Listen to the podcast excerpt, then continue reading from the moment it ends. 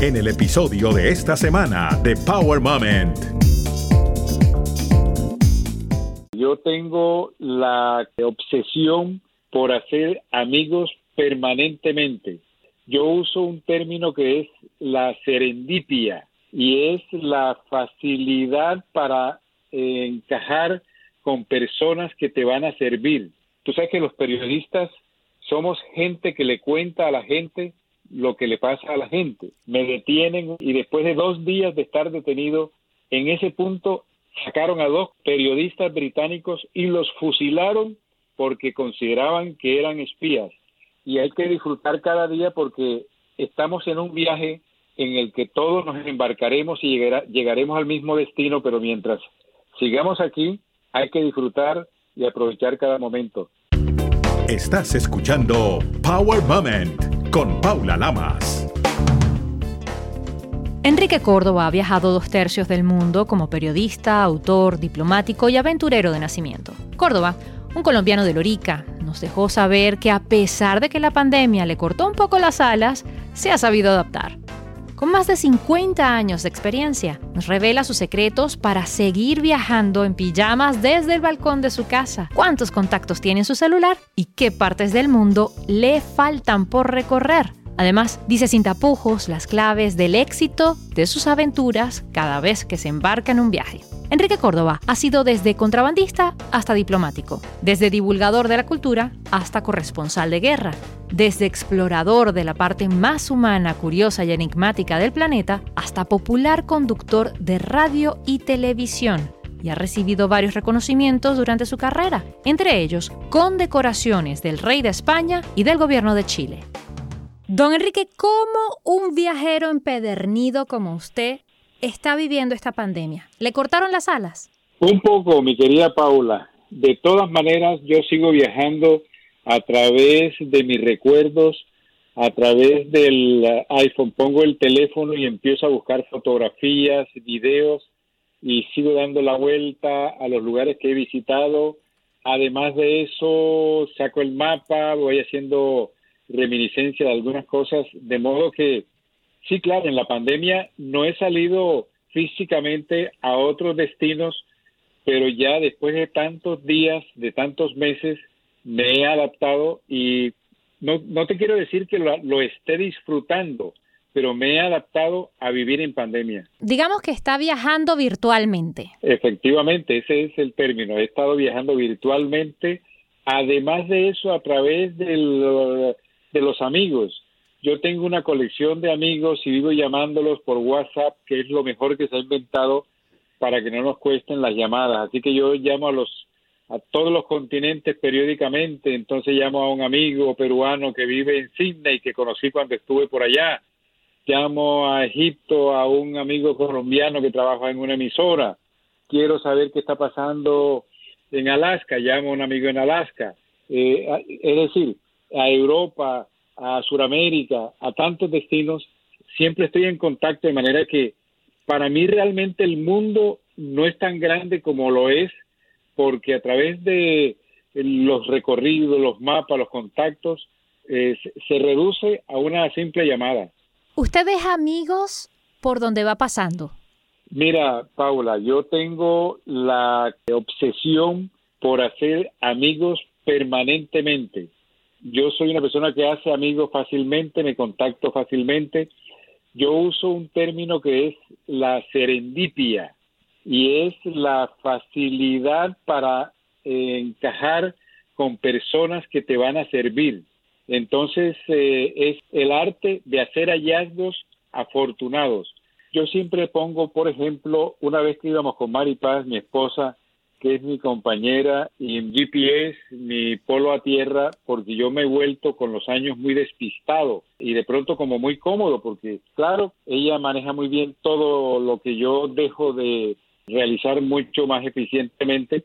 Entonces estábamos llegando a un pueblito del centro de Italia, estacionamos nuestro vehículo y habían cinco señores en ese parquecito me le dirigí a uno de los cinco exactamente mirándolo a los ojos, le hice una pregunta, ese señor se despidió de sus cuatro amigos y vino a hablar con nosotros. Y yo le dije, ¿qué sitios me recomienda usted que visite aquí? Y entonces él empezó a caminar y a orientarnos y terminamos montándolo en nuestro automóvil, haciendo un recorrido por la ciudad y él llevándonos a un hotel de un amigo para que nos alojáramos allí. Yo tengo el teléfono de ese señor para cuando alguien necesita ir a Brindisi, le facilito el teléfono. De vez en cuando lo llamo. Cuando estoy escribiendo algún artículo, una crónica o un libro de viajes, porque yo de todos estos viajes me nutro para el procedimiento posterior. Con mis viajes yo hago reportajes para radio, audios, videos, escribo crónicas, escribo noticias para las redes, en fin, me falta alguna precisión y yo tengo el teléfono de la mayoría de las personas que yo me encuentro en el mundo. Así que tarde o temprano termino llamándolos para saludarlos, para ahondar en información que yo necesito, para que me precisen cuál es el nombre del plato típico que, que comimos, del, del, del vino, en fin. Así que ese es un consejo que yo le doy a los jóvenes, a los viajeros traten de hacerse amigos, acérquense, pidan los nombres y teléfonos y entonces ustedes hacen como yo. Yo tengo mi teléfono 12 mil personas anotadas. ¡Wow! ¿Y cómo hago para no confundir? Sí, son 12 mil personas. ¿Cómo hago para no confundirlos? Pues entonces anoto puntos referenciales. Taxista, música clásica. Quiere decir que ese taxista que está en Guadalajara siempre está poniendo música clásica en su automóvil. Así hago la referencia a él. Economista, Escocia, un economista que encontré en Escocia que vive cerca de la casa donde nació Adam Smith. Entonces, esos datos te van sirviendo posteriormente. Eso le iba a preguntar, si tenía una agenda como el libro gordo de Petete, si los guardaba todo en el celular, porque durante todos estos años esos contactos valen oro. Tú sabes que tengo un programa de radio que nació hace 33 años. En 1987 yo comencé a hacer un programa de radio y entonces anotaba los teléfonos y los nombres de las personas, de los políticos, de las personas que iban que iba necesitando, los anotaba y ponía esa referencia. Eh, necesito entonces un plomero, entonces anote el, el nombre del plomero cubano, historiador venezolano, eh, referenciado a Bolívar. Y, y, de esa manera, cuando yo iba a hacer el programa, yo nunca necesité productor porque yo tenía los nombres, los teléfonos de gentes en casi todo el mundo. Así que se cayó un avión en eh, Sri Lanka. Yo tengo el nombre de un periodista, de una persona que habla castellano en Sri Lanka. En, en Abu Dhabi tengo el nombre de una colombiana de Montería casada con un eh, árabe y vive en, en Abu Dhabi o en Dubai. De manera que yo llegaba al, programa y simplemente llevaba un CD, se lo daba al, al técnico, íbamos conversando y ni yo mismo sabía cómo iba a terminar el programa porque era una sorpresa y le cogí tanta práctica a mi programa que en el desarrollo del mismo programa me iba fluyendo la temática y iba llamando, bueno, llámate a Aracataca al director de la Casa Museo de García Márquez.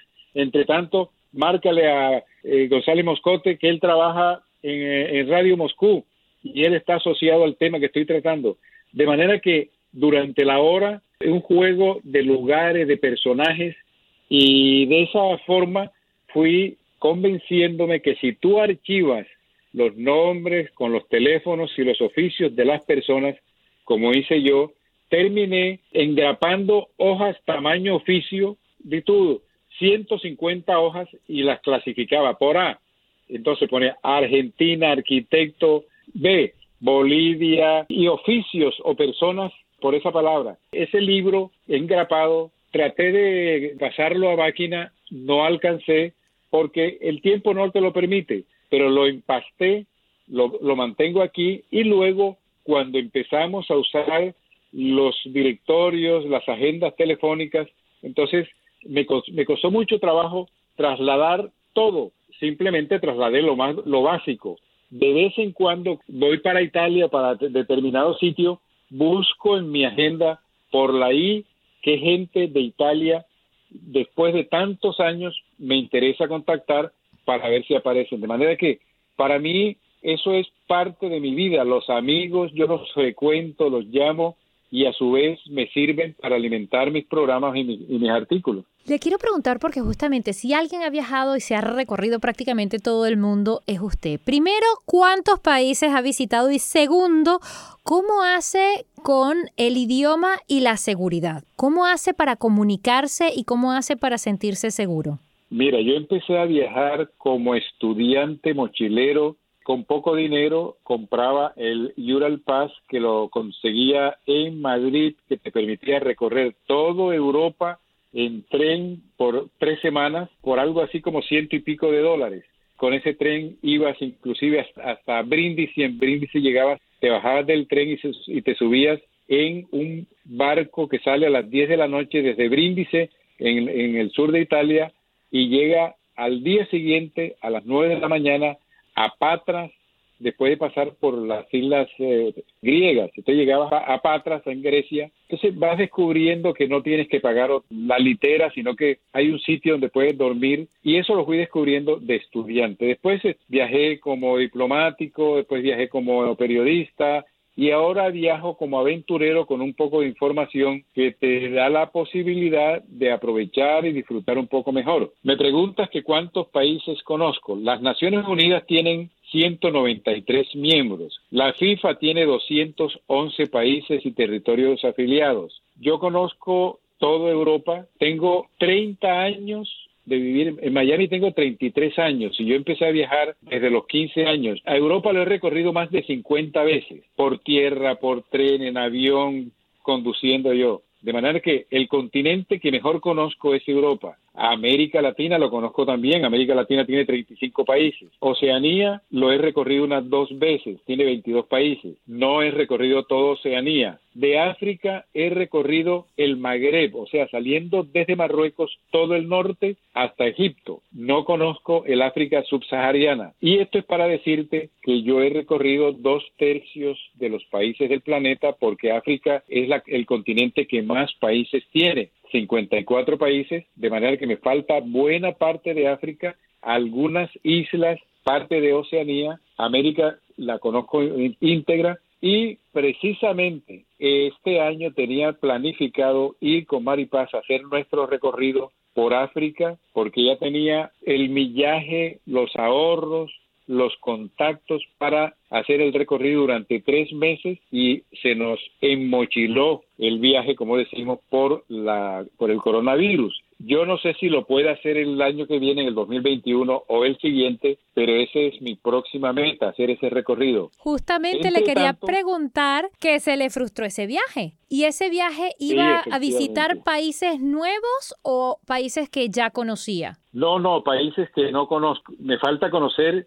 mucho de África porque solamente conozco los cinco o seis países del Magreb, que son los países del norte de África que dan en el Mediterráneo. El Mediterráneo lo conozco todo, todo el anillo de países alrededor del Mediterráneo oriental, el norte, o sea, todo el sur de Europa y el norte de África. De los países que tienen límites con el Mediterráneo hacia el sur, esa parte me falta por conocer y ese es mi próximo sueño, recorrer esos países y a su vez cuando voy llegando yo no llevo eh, agenda de agencia de viajes ni viajo eh, como turista, yo soy efectivamente un aventurero que disfruta salir sin tener destinos concretos. Sé que voy para África y que quiero abarcar la mayor cantidad de países y no sé cuánto me voy a demorar en cada uno, pero tengo el sueño de recorrer tales países que quiero ir a la isla de Zanzíbar, que si voy a Zanzíbar me costará trabajo volver a Madagascar, así que quiero ir a Madagascar. Y de esa manera voy buscando en los libros, en las agendas, en los blogs de otros viajeros, en historias y eso va enriqueciendo mi curiosidad y voy organizando eh, mi agenda de sitios para visitar. Y también de alguna forma pues nuevos programas de radio, ¿verdad? Y nuevos libros, porque eso creo que lo va también nutriendo para eh, desarrollar más esa habilidad que ya tiene de por sí, tanto para los programas de radio como para los libros que en el Marco Polo de Lorica, de alguna manera usted se desnuda y ya deja saberle a la gente que es un verdadero aventurero desde muy jovencito, porque sale de su pueblo primero, va a la capital y después sale de Colombia a recorrer el mundo. Hoy por hoy tiene de la tierra del hielo a la tierra del fuego que es completamente diferente y nos cuenta otra historia, digámoslo así, un recorrido maravilloso. En estos momentos de pandemia, ¿está escribiendo? ¿Está leyendo? ¿Está releyendo libros que ya los había visto? ¿O está buscando nuevas fuentes de inspiración? Paula, efectivamente, como tú dices, de la Tierra del Hielo a la Tierra del Fuego eh, fue mi quinto libro. El cuarto, el Marco Polo de Lorica.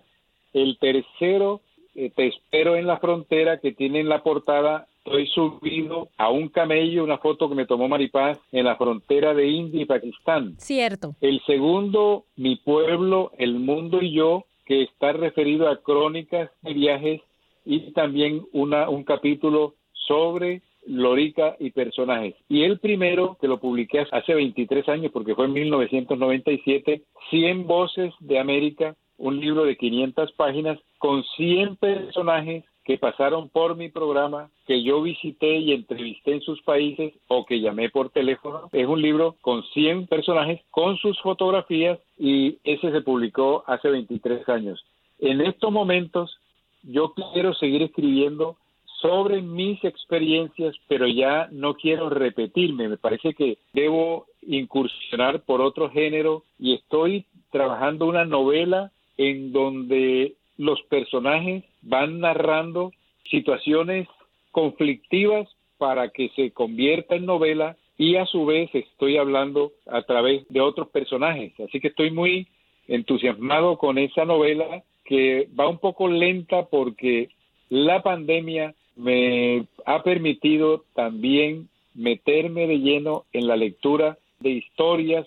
Yo soy muy amante de la historia, soy muy curioso Así que yo quería eh, saber un poco más sobre las guerras médicas, las guerras púnicas, quería saber más de la historia de Roma, quería saber sobre la Europa barroca, sobre cómo nacieron las monarquías, yo quería estudiar el, por qué España, después de haber sido el gran imperio en el siglo XV, por qué se, se derrumbó España, por qué surgió Francia, qué ocurrió con Italia. De modo que la pandemia me ha permitido sentarme a tomar cafecito desde temprano y a veces estoy con la pijama y son las seis de la tarde y estoy leyendo, estoy metido en las guerras de Cartago en el norte de África cuando era la gran rival de Roma y yo no podía entender ni explicarme cómo era que los cartagineses habían salido del norte de África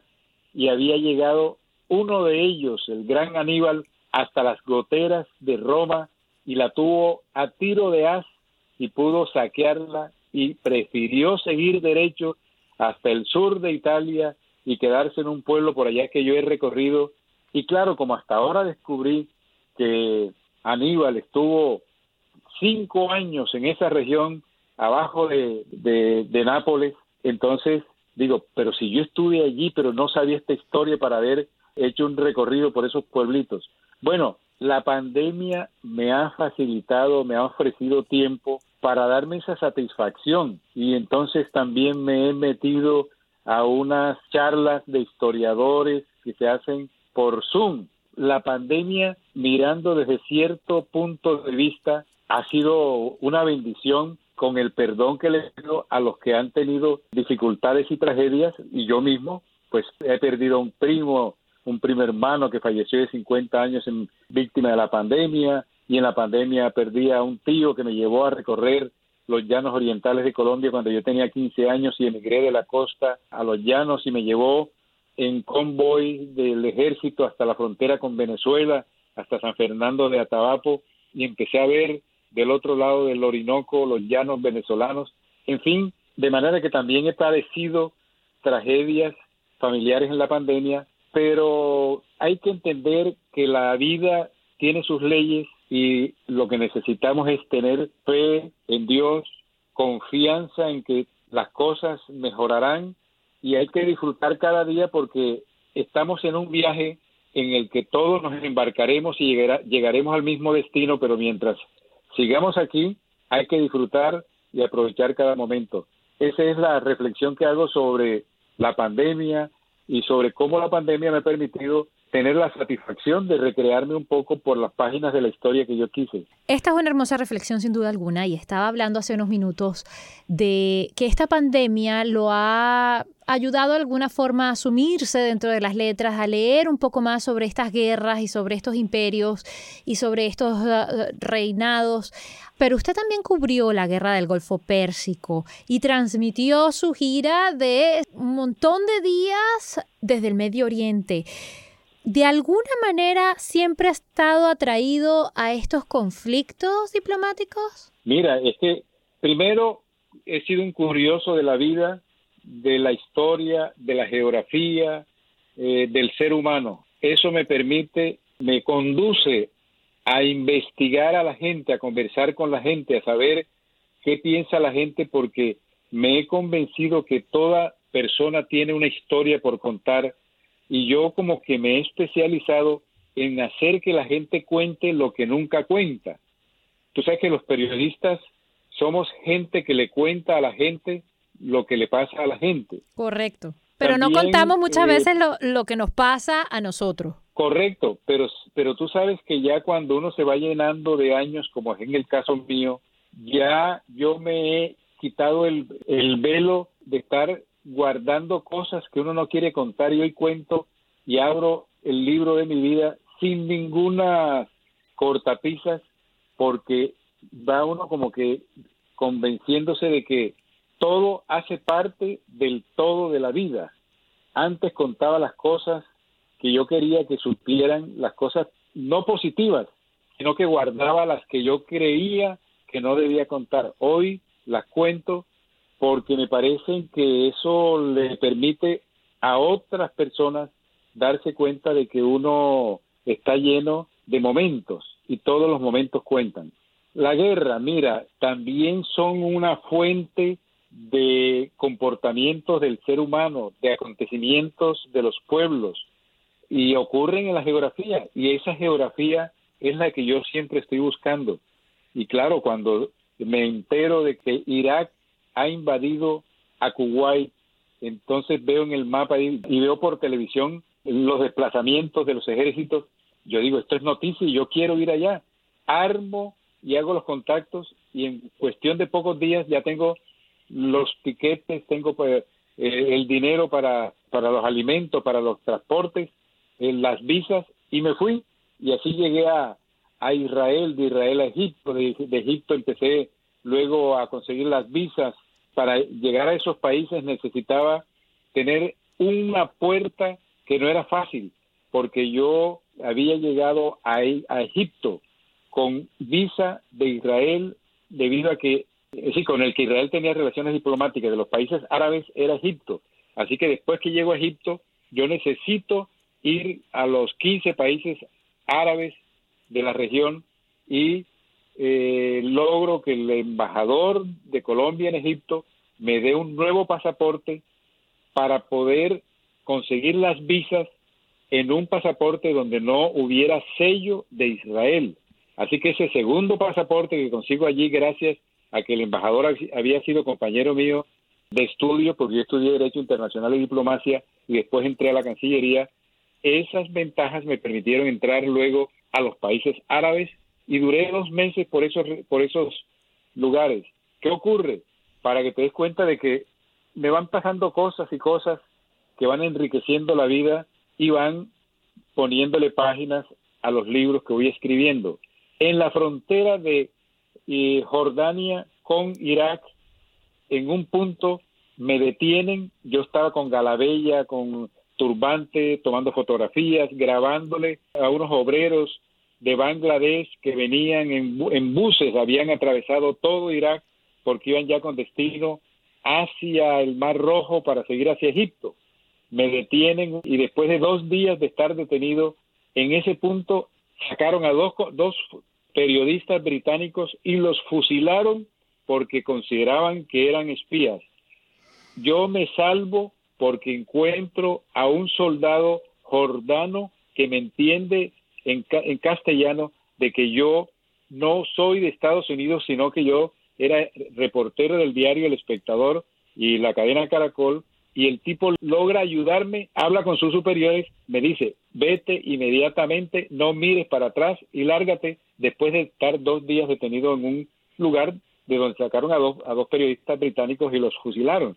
Bueno, esa fue mi, mi experiencia más terrible de, de mi cubrimiento de dos meses y medio de la guerra del Golfo, que me permitió hacer un recorrido por toda esa área y diariamente yo escribía las crónicas para el espectador, hacía las notas para el Caracol y hacía mi programa de radio para Miami, en esa época era de 11 a 12. Todos los días, desde algún punto, yo llegaba y me comunicaba y transmitía para, en esa época no se llamaba Caracol, sino Radio Claridad.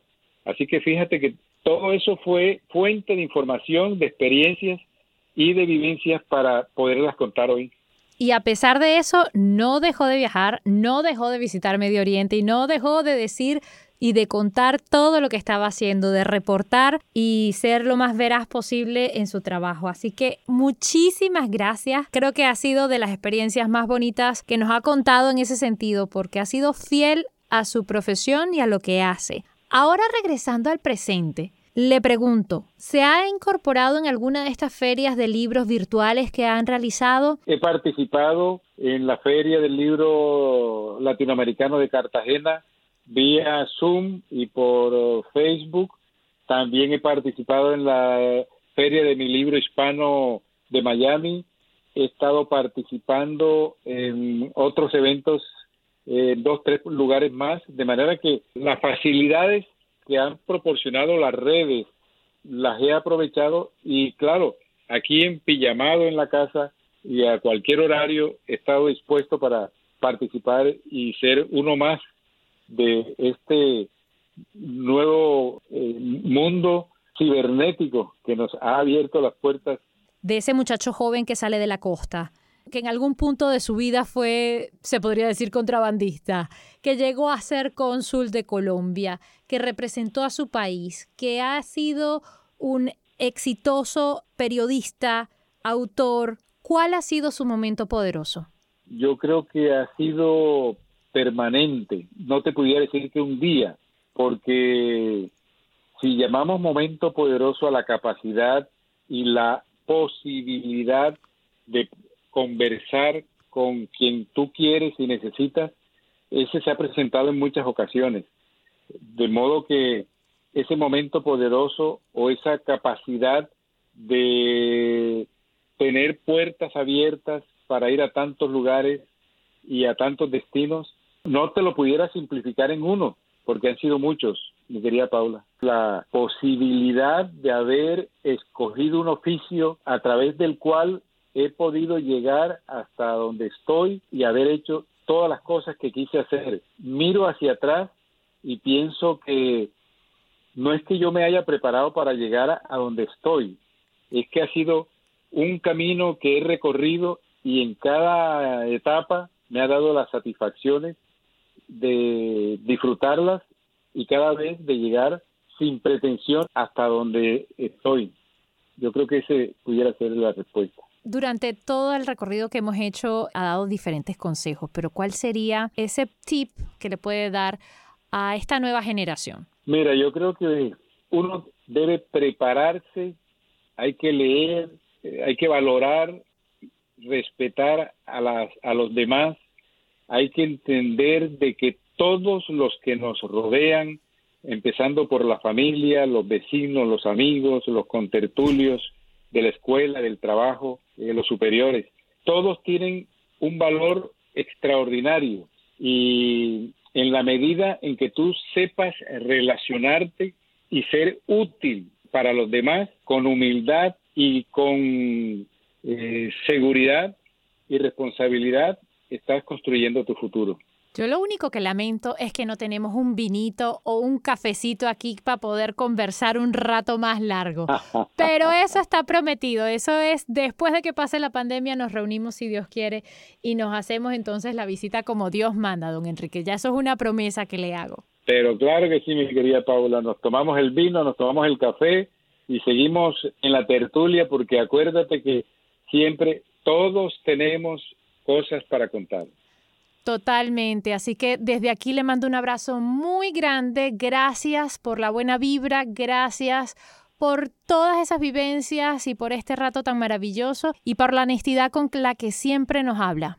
Paula, eh, te felicito, tú eres, eres una joven que desde que te conocí cuando llegaste aquí a Caracol, me di cuenta de tu deseo y tu capacidad de echar para adelante y lo que has logrado lo has logrado por tus méritos y deseo que sigas con tu vida profesional exitosa como hasta ahora. Así que un abrazo, un beso aquí desde Miami y que sigas adelante. Felicidades. Mi querida Paula. Recuerda seguir a Power Moment en las redes sociales, arroba Power Lamas, en Twitter e Instagram y en Facebook, Power Moment with Paula Lamas. Esta es una producción de GGSI.